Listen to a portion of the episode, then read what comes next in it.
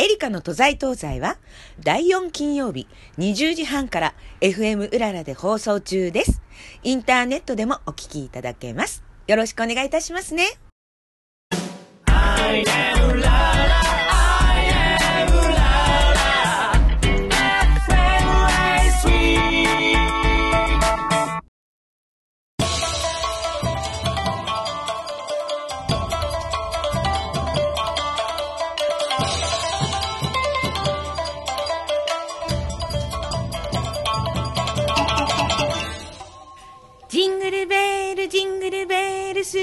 が鳴る。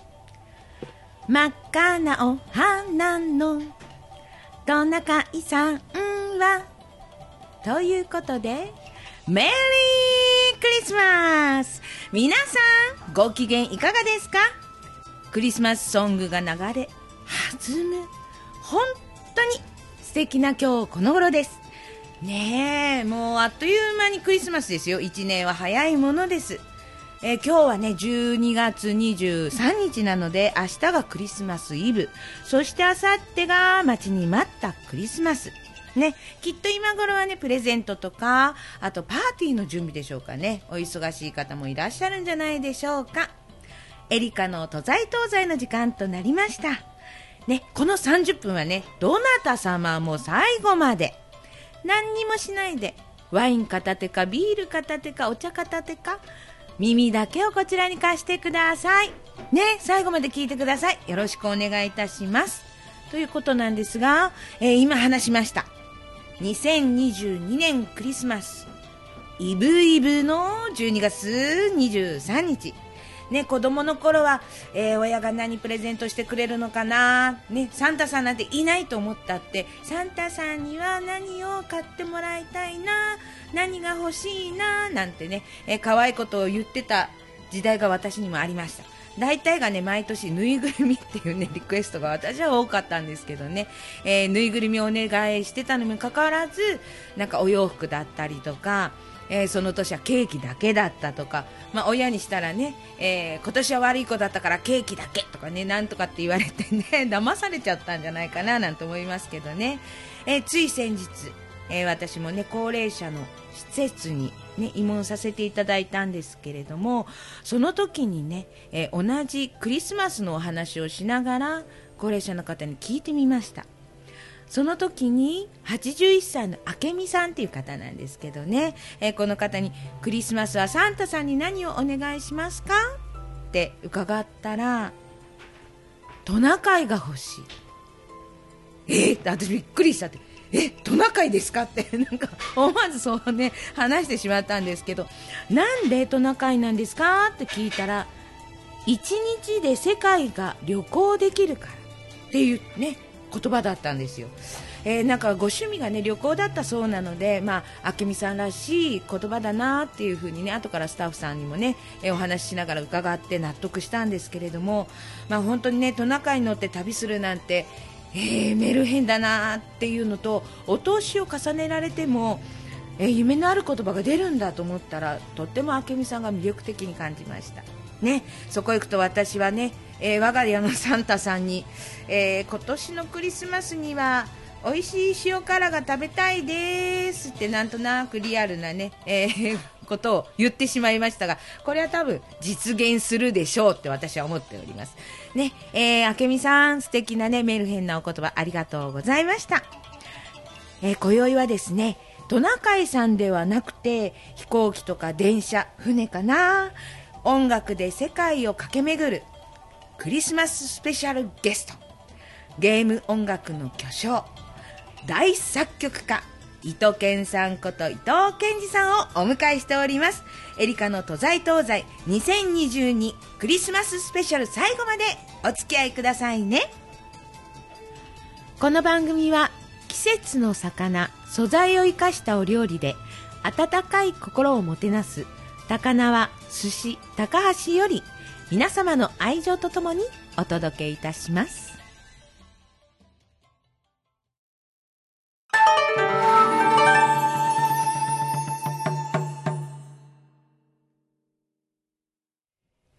2022クリスマススペシャル。なんと私の目の前には世界の伊藤健二さんがいらっしゃってます。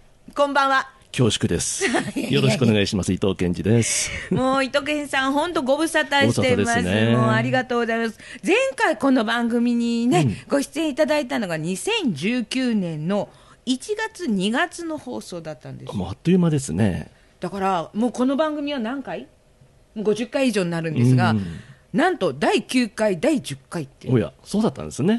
もう最初の頃ですよね、だからもう今から3年前、ええ。ねえあっという間でしたね。3年あっという間で、うん。全然お変わりなくて、とんでもない。お変わりないんですが、なんかちょっとハードロックっぽいぽいですか？なんか前前となんか違うかなとか、髪型かなとかってあれはコスプレですね。革ジャン着てグラサンつけてっていうのはね。ええもうね、皆さんね、あのーいろんなね、SMS とかご覧になるとわかるんですが、ええ。サングラスかけて、革ジャン着てね、えー今日はね、本当、ジャケットにね、えー黒のシャツでね、とってもあの紳士なんですが、日頃はどっちかっていうと、え、ほん本当、伊藤健さんっていうね、感じがするんですが、ですね。まあ、でもどっちにしても伊藤健さんです。いやいやいやいや、本当、えーね、もう3年って今話しましたけど、この3年でずいぶんいろんなこと、うん、ありましたあね。りましたね、あの皆さんね、東京2020オリンピック・パラリンピック開会式、あ、はい。ね、この時にえ選手の入場の、そうですね。ね音楽、の時にドラゴンクエストのテーマを筆頭にゲーム音楽がダーって流れたんですよね。はい、それがなんと、私の曲も流させていただきましたと。光栄ですね。いやいや、ね、皆さんね、あのゲームをねされない方っていうのは、うんちょっと音楽をね携わることが少なかったとは思うんですけれども、あの入場の時のね音楽で、えーこれが日本のゲーム界の音楽なんだっていういろんなね、うん。あのお話が出てて、はい。ああそうなんだってそこから魅力を感じられた方ってたくさんそうですね。ね、うん。いらっしゃると思うんですが、その音楽を担当されてたのが、私の今、目の前にいらっしゃる伊藤健二さんなんですよ、ね。えー音楽と違ってとっても優しい、ソフトな、ね、お声なんですけれども、えーなんかこのオリンピックに、ね、曲がこう流れるようになってから、なんか変わったこととかありますか？いや、特には。特にはない。え、これってもう前から決まってたことだったんですか？あの伊藤さんのね、伊藤健さんの曲を使うよっていうのは。それが10日前に来ましてね、そのスクエアエニックスさんから お知らせが。ちょっと待って。えっ、と、開会式があるええ本番当日の10日前。そうですね。もう超極秘事項なんだけどって前置きされて、でまあだから当日まで全然こちらも言えなかったんですけれどもいや実はこれこれこういうことでオリンピックの音楽がゲーム音楽になりそうだと、えでその中であのスクエアエニックスもいくつか、あのファイナルファンタジーを筆頭に、その自分のロマンシングサガーだとか、あと、まあ、いろいろあるんですけどクロノトリガーとか、でそれであの伊藤さんの曲も流させていただきたいと、で最終確認としてあのまあ、いいかどうかという確認のあの返事を伺いに来たんですけどどうですか？ってもうはいって言うしかっていう部分。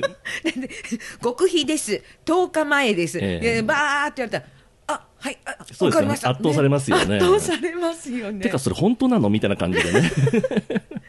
え、じゃあもう、それはもう、今までこうね、お作りになってきた曲をそのまま流してっていう感じだったんですか？ケストラであの編曲されたものだったんです。えええええ。聞いたところだとやっぱりオーケストラでのものでしかちょっと流すことができないっていう都合がどうもあったようであだから他のゲーム音楽の曲もみんなオーケストラだったスタイルでしたねき確か。ーなるほどね、もう確かにそうですね。あの、ほとんどがオーケストラっていうイメージがね、ええ。あのそのゲーム音楽をご存じない方もオーケストラなんて曲なんだろうっていうそこから先入観がこう入っていって、ええ。気づいたらあゲーム音楽だったんだっていう。そうですね、うん、形になってたの。本当にあのね私ね伊藤健さんのねこの音楽ってねティンパニーをねすごく使ってくださってるところとあと三連タタタタタタとか、ね、そういうねあの三連が大好きでティンパニーが大好きなので、ええ。どのいろんな楽曲聴いても、うん。もう心がねそのなんていうの戦いのななんていうの戦闘っていうの、ええ。戦闘シーンの音楽っていうの、うん。もうワクワクワクワクワクワクするんですけどそれと反面あのバラードっうんうん。てなんてこんなロマンティックなの？っていう。うん感じなんですがもうその入場のね時の曲もそうですけど日頃のそのゲームのね、うん。音楽なんかも伺っても本当この落差がすごいなと頭ぶつけちゃった 興奮して聞こえた今ドンっていうの。本当ねあのゲームファンだけじゃなくってあの音楽を愛する一人の人、人間としていや素晴らしいしかも言えないっていう感じなんですけどどこでそういう発想が生まれるんですか？発想。やっぱり例えばゲームをこうこういうゲームができたんですよ。これに音楽つけてくださいっていう感じで依頼されるんですか、そうね。基本は劇版なので、うんうんうん。やっぱりその絵ストーリーとか含めたものにやっぱりあの添えるように曲をつけるみたいな、うん。で曲自体もやっぱりできればその音楽だけでもストーリー性を持たせられるようなイメージさせられるような曲を作るっていうのは念頭には置いてます、うん。うん。今までどのくらいの曲作ってるさあちょっとまだわかんないですけど、まあ、何千曲とは作ったと思いますね。2 3千ぐらい。でしょうね、ええ。だってあの一つの CD の中とかねそういうのにもあのもう何曲も入ってるわけじゃないですか、ええ。あのゲームのそのシーンごとに全部違そうわけだから、うん。だからそれと何千ってなりますよね、え私はね、えーカルドセプトのお。リボルトのええ。希望、ええ。あれ一番最初出てくる。あれが大好き。ああそうですか。ありがとうございます、ねあれを聞くと例えば自分がすごいへこんじゃった時とか、うんなんか今日元気がないなとかでも今日なんかやらなくちゃいけないっていう時、うんもう朝から何回も聞いてで自分でテンションを上げる、うん。っていうか上げてくれるんですよ。ああ音楽がテンションを上げてくれるんうんうですよ、ん。だからえこういうのって別に私のために作ってもらったわけではないのにやっぱりそのゲームやらない人間でもこういうふうにこう感動っていうのかな,、うんなんか熱くなれる音楽って素晴らしいっていうのもあるしこれはもうゲームファンの皆さんにしたら一曲一曲ゲームやりがながら聴いてるじゃん、うん心が震えてしょうがないだろうなと思いますよね。そうですね。そういうふうにやっぱりこっちは作っているのでもしそこに届けられるのであれば嬉しいですね、いやでゲーム以外にも例えば舞台とかアニメとかの音楽も、そうですね。声優さんの歌だとかそういう歌物もちょこちょこっと作ったりしますねね、そういうのがライブでうんやったりもしますね。YouTube にねええ。出てますよね。ああそうですね。ね。公式と非公式がいろいろあった。入り混じってのものですけれど。つい先日もなんかね、あの2022、12月14日、そうです。ロマンシングサガリユニバースっていうスマホゲームのあのゲームがあるんですけれども、ええ。それの特番みたいなところで、あのデスティニー8っていうさっきあのサングラスつけて革ジャン着てっていうので、自分が一メンバーとしてそのハードロックバージョンのバンドでやってますね。でもなんかこういろいろ聞いてると、ハードロックありの、バラードありの、ええ。クラシックありのって言って、すごいオールマイティーな音楽が全部入ってるっていう、やっぱりそれはもうずっとそういうふうに、えーまあ、いろんな音楽を、ね、聞いたりとか、お勉強されたりとかっていうのがあったと思うんですが、そういうことに目覚めた。あいやこの曲はこうロックがいいなとかあ俺は今もしかしたらバラードかもしれないとか 俺はもしかしてクラシックかもなんていうことってやっぱ子供の頃からなんとなくこう頭の中で入ってたんですかね。あのせ世代がやっぱり歌謡曲うんずっと聴いてきたので、結構歌謡曲っていろんな今聴くと要素がいっぱいあるので、えもともとはやっぱ静かな曲でポール・モーリアだとかうん。リチャード・クレイヤーマンとか、うんうん。あの辺のやっぱりピアノ曲は好きだったんですけれども、もちろん歌謡曲も小さい頃から聴いていたので、うん。そういういろんな要素が入ったものをやっぱりあのー叩き込まれるとやっぱり大人になってもそれが根っことなってあるのかなと思いますね。ええなんか4歳からピアノを始められて、ええ。一番最初に作曲したのが10歳だ10った。歳でしたね。覚えてますね。ありがとうございます。なんか伺ったんです。あれ？どんな曲だったんでしたっけ？あの今度は飛んでいくみたいな曲でしたね。まさに。もうそれが録音取ってね残ってるとね、ええ。これもうお宝で。もう死ぬ時は絶対に一緒に入れてくれって 棺桶に。もしかして持ってらっしゃるんですか、ええだからそういうふうに今自分の秘書に言ってます。いやいやいやいやいやいやいやいやいやもうぜひぜひもう公開してくだいさいやいやいやいやいや。いやこれが僕のスタート地点ですみたいな、まあ、本当だから10歳で作曲じえ自ら？みたいな、まあ真似事ですよね。ううんんでもすごい。だからそれがもうずーっともう何十年ということで、うん。え昨年？30あの独立されて30周年。えっとだったんです。1990年にスクエアに入社したっていうのがスタートなのでええ。えっとそういう意味では2020年で30周年でした。じゃあもうその30周年のライブっていうのはもう自分の、もう魂をこう入れたライブ、まあ時期的にちょっと無観客だったんですけれどね、ええ。その時は。でもまあ楽しかったですおかげさまで。なんかこうきっとね3時間ぐらいやられてた。そうです。大宮ソニックシティでやったんです。大宮ソニックシティ、あらまあ埼玉県、ええ。ね、大宮市のね駅のすぐそばそうですねえーあそこは大きいホールですしうん。ねえーそうです。もうだから3時間って言ったらもう魂を使いすぎてあれじゃないですか。いろんな面で消化されてしまった、まあ半分は喋ってましたけどね。喋るのもエネルギー使うじゃないですか、もうだからもうそうもう燃えた燃えた燃え尽きたみたいな感じできっとやられたと思うんですが、うん終わった後っていうのは焼肉でしたやっぱりいやその日はもうバタンキューでしたけれどもええでもいろいろその、まあ、ゲストも来ていただいたりして盛り上がりましたねそのコンサートもやばいね、そうでしょうね、うんだってもう、多分歌い手の方がも、ね、いらっしゃったりとかして、だからご覧になった方っていうのは、本当ね、え今でも見れるんですかね、いやアーカイブはちょっと残念ながら残ってなくて。皆さん、残念、見た方いらっしゃったらお手紙くださいね、そうなんですよね。えそうですか、じゃあ、私は後でこっそり、こっそり見させていただきたいと思います。えねそれであのこの今、埼玉の,、ね、あの大宮の方でソニックシティで、ね、やられたっていうことですけれども、えー同じ埼玉で、はいなんか来年来年ですね。やられるそうですけれども、どちらでですか？川口リリアですね。皆さん川口リリアですよ。うん。私のふるさとです。ねもうあのこれも駅からすぐのところなんですけどね。ね。うん。えーリリアの音楽ホール。音楽ホールです。えだって伊藤健さんのライブとかって皆さんこう手挙げて「おー!」とかってやってらっしゃるじゃないですか、ええエレクトリックはそうですけれども今回はいわゆるアコースティックなええ。ククラシック路線で行くっていうのを前提にそのリリアのその担当の方がええ。すごいやっぱり昔からゲームが好きだったっていうことも含めてのあのオファーだったんです。ええええ今度はこちらからいろいろプレゼンをしてこのホールを使わせてくださいっていうのがん。通例なんですけれども、うんあの今年ん？去年かな？ちょっと初めの方に、あまわざわざメールをいただいてあのこういう企画があるんですけどもぜひやっていただけませんか？みたいなこちらからしたらびっくりしますし、ねえ。ありがたいことであったのでちょっと乗っからせてもらいました。いやいやいやいや、素晴らしい。っていうかね、私、その川口のリリアでやられるって言ったらね、もう告知があった時に、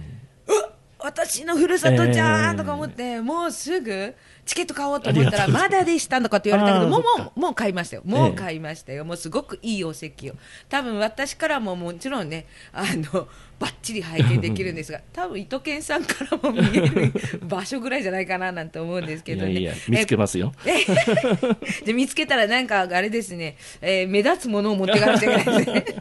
ね、こちらのリリアは2023年の3月11日の土曜日、はい。えー埼玉県は川口の駅、もうすぐですね、うん。えーそのまま歩いていけます、川口のリリア音楽ホールにて、リリアゲームミュージックセレクションボイル1ということで、今回第1回目っていうことは、そうですね。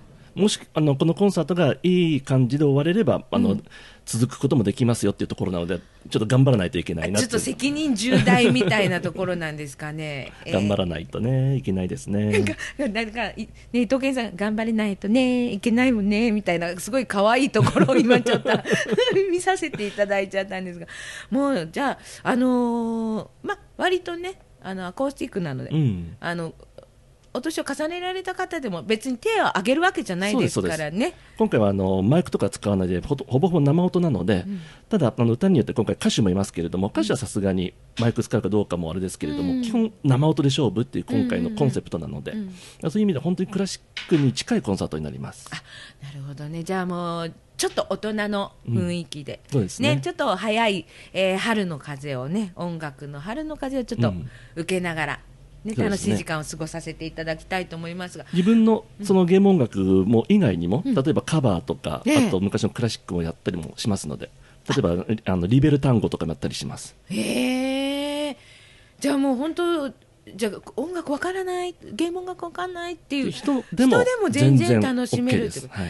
えー特にね、埼玉のね、川口の方、ね、聞いてらっしゃる方、たくさんいらっしゃると思いますが、ぜひぜひね、えー今から購入をしていただいてね、まだ、えーチケットあるかどうかはね、絶賛発売中です。今発売中、11月の13日、あれ、11月3日ぐらいから、かな。でしたね。ね、ええ。だと思うのでね、今すぐ、今すぐね、えー明日の朝一で電話入れていただよろきい。したくお願いします。ね、本当にもう、今からね、本当私ワクワクするんですが、さっきなんかちょっとお話伺ったら、あそこの音楽ホールって、もう本当すっごい素晴らしい音をね、あの、拾い上げてくれるっていうか、はいあの、花開かせてくれる場所なんですが、私知らなかったんですが、ピピアノがなんか4台ぐらい、3、4台ちょっと弾かせていただきまして、要は弾き,、ええ。弾き比べでどのピアノを選びますかってあのおっしゃってくれたので、で、ヤマハだとか、ススタインウェイとか、あとベーゼンドルファー、もう1台ぐらいあったのかな、ちょっと忘れましたけども、ちょっと弾き比べさせてもらって、であのスタインウェイが一番、な響きも良かったので、じゃあこれでいきますって、だから当日はそのスタインウェイのピアノで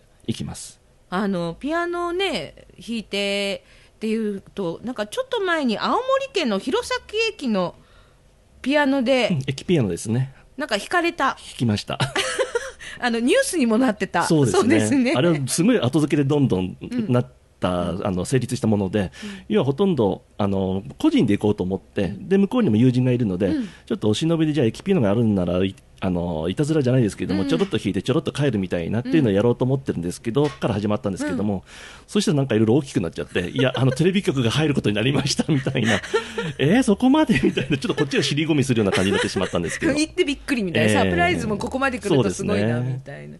もうね、あの時もなんかちょっと映像拝見したんですけどね、ああ、なんかこう、使い込んでるピアノみたいな。ですね。うん。どうなんですかね、ああいう使い込んでるピアノをまた弾くということは。うーん。なんかいろいろな思いがね、でも鍵盤のその色だとか、普通ピアノ真っ白ですけれども、やっぱりいろいろ弾かれてるから少しあの薄黒くなったりするんですけれど、あやっぱりそういう意味で引き込まれてるんだなと思いましたね。きっかけはその某国営放送の特集だったんですけれども、でそれを見てなんかいろんな人の思いがそこで感想とか言いながらピアノ弾いてるんですよ。だからああいろんな多分あの子供から大人までだとご老人もいたりして、でこういう今思いがあってとか、こういう経験があってみたいなニュース的な感じで言うんですけども、だからそういうところで弾いている方の積み重ねだと、なんかあだやおろそかにできないなと思いながらの弾きぶりでしたね。なるほどね。じゃあこれから先10年後とかまた同じように弘前に行って、まあ、弾いたとね、うんうん。されたらやっぱりそこでまた違う思いになってくるでしょううね。ん、10年後で大体自分も64、5になるんですけれども、そこがピークかなと思ってるんですね、いろんな意味で、ピーク。まあなんで？やっぱりだんだん少し当たり前ですが衰えてくるじゃないですか、いろんな意味で少しずつ、それもう抗えないじゃん、抗いたいけれど、だからそういうことも含めて、あの少しずつ自分のあの終わりももちろん見据えて、じゃあ、いきなりあのなんだペースダウンするわけじゃないけれども、どうあっても自分の意思以外でペースダウンされちゃうようであれば、それも見込んで、あのこういうふうになっていきたいなっていう、なんとなくのイメージはあります。何にも私10年後 このまんま変わらないぐらいだと私は思うんですけど、いやすごい。やっぱりねもうあの伊藤健さんならではやっぱり深いですよね。音楽も深いけど考えてることが深い、もう本当頭が下がりますもう。どうしようかな、10年後、またこういうふうにおしゃべりしたときに、お互いね、60半ばぐらいになってるまだ元気ですよ。まだね、ええ。元気で、ええ。そりゃ元気ですよ。ええ いやでも本当あのいつもお変わりなくこうねソフトで、えー、本当もう真面目な方っていうね もう本当お休みの日は何されてるのかなとこっちがもう思っちゃうぐらいですが。ああもうもうかなりゴロゴロしてますね。あそうなんですか、ええ。えでもおお忙しいからもうだって日頃がもうゴロゴロする時間もないでしょう。まあでもやっぱりペースによって曲が作れる集中できる時とやっぱ集中できない時もありますからその中でやっぱり、まあ、YouTube とか見ながら、なんかバラエティーとかアイドルとかの番組で笑ったり感動したりもしますけれどね、あそうなんですか、えでも集中したらだってもうすごい数時間とかもう何日も。そうですね。結構1やっぱり。時間2時間ぐらいポンって過ぎちゃうんでそうすると腰が痛くなってくるんですよね、そ こ腰痛も大事ですよそこであちょっと休まなきゃみたいななるほどね。じゃあもう本当休みの日はもうゴロゴロゴロゴロし、うんねもうすることによって頭そうですね体も休めて腰も休めうて。んあとは日程を決めて、じゃあ友達と、まあ、まだこういうご時世ですけれども、じゃあちょっと少人数でご飯食べに行こうみたいな、こういう、あまあ、ある意味グルメな方向に行っちゃいますね。あなるほど。何が一番お好きですか？へえ、なんでも、何肉も魚もそばも全部。何でも、ええ。あらまあ今日はねここほら寿司高橋さんにお邪魔してるので、今ねガチャガチャって音聞こえるでしょ。大将がね今一生懸命仕込みしてくれてるんでね、この後がすごい楽しみですあら、ありがとうございます。ねもう本当にね、もう忙しい、もう今、本当に世界の方が伊藤健さんのもう不安で、もう追っかけてるっていう感じだし、また、その風に乗って世界に伊藤健さんの音楽が流れてる。もうこれっていうのはもう本当、日本の今、宝。いやいやいやいや。本当これからも素晴らしい音楽、とにかく私なんか、三連とテうん。ィンパニーを。もうバンバンバンバン使っていただいた曲をどんどん、えー発表していただけたらそこは嬉しい。揺る揺るがないと思います。大丈夫です。すごく楽しみで、ええもう本当ね、もうもっともっといろんなお話、えー聞きたいんですが、もうかいつまんでかいつまんで、もうここまでしかね、ちょっと聞けないということが残念なんですが、ぜひまた、はい。あの来年、うん。そうですね、3月、はい。終わってからでも今度は春か夏か、そうですね。ね、またぜひ感想も聞きたいですし。そうですね、ええ皆さんね、あの、ぜひお聞きになった方、ね、それとあとまたリリアにね、お出かけになられる方、他のライブにね、お出かけになった方、見た方、そうですねえこの番組にお便りください。ここで発表したいと思います。え最後にどうぞ、一言。はい。そうですね。あの、年内はもう終わっちゃいますけれども、また来年に向けて、そのコンサートも含めて、まだいろいろ制作も続いていくと思いますので、よろしければ、あの、お付き合いいただけたら嬉しいです。今宵は、2022クリスマススペシャル伊藤健二さんこと伊藤健さんにお越しいただきました。もう本当ありがとうございま。ます最後までお付き合いください。本当にありがとうございます。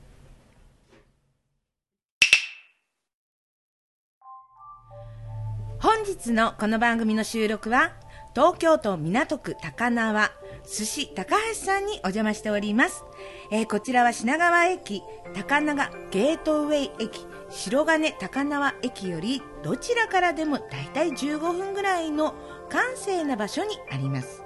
お店の前は東海大学東京キャンパス高輪校があるので皆さんすぐわかりますよ。お店の引き戸を開けると大将の満面の笑顔とおかみの「いらっしゃいませ」の声に迎えられて寿司高橋のワールドが開始されます。旬のお魚に丁寧なお仕事のお料理心からほっこりする梅の茶碗蒸しなどお客様一人一人の様子を見ながら満腹にならず心地よい満たされ具合を采配される大将。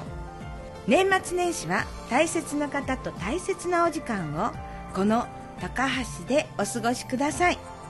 お出かけの時は必ずお電話をご一報くださいね。東京03 03-3446-0488東京03-3446-0488高輪寿司高橋までお電話ください。本当に幸せになるお寿司です。高輪寿司高橋。よろしくお願いいたします。ということで番組もそろそろお時間となりました、えー今日はですね世界の糸犬さんにもう貴重なお時間をいただきましたありがとうございありがとうごましたざいました。なんか漫才師みたいですね。世界のなんちゃらって。なんでですか？今は本当世界の伊藤健さんですからどうも伊藤健二さんもう本当この名前を、えー言えるだけでも本当幸せです本当ありがとうございますね、えークリスマス年末年始どうか少しでもゆっくりお過ごしそうですね。くださいはい。ありがとうございます。えゲームもしてください。はい。そうですね。えこれからもねゲームを愛する方々伊藤健さんのね、伊藤健節をね皆さんに、えーぜひお届けしていただきたく思います、はい。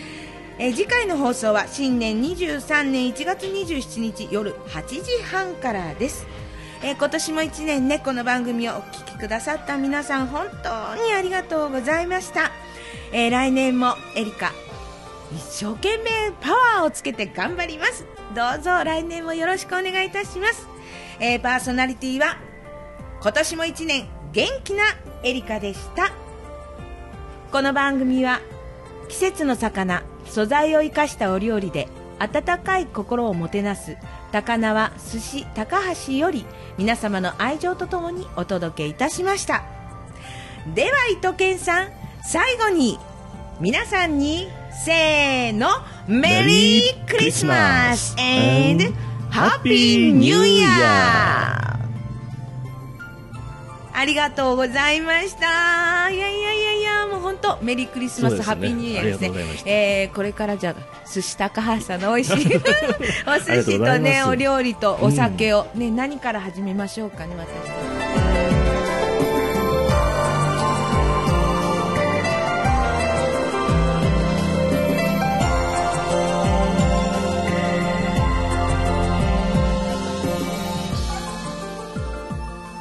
エリカの都在東西は第4金曜日20時半から FM うららで放送中です。インターネットでもお聞きいただけます。よろしくお願いいたしますね。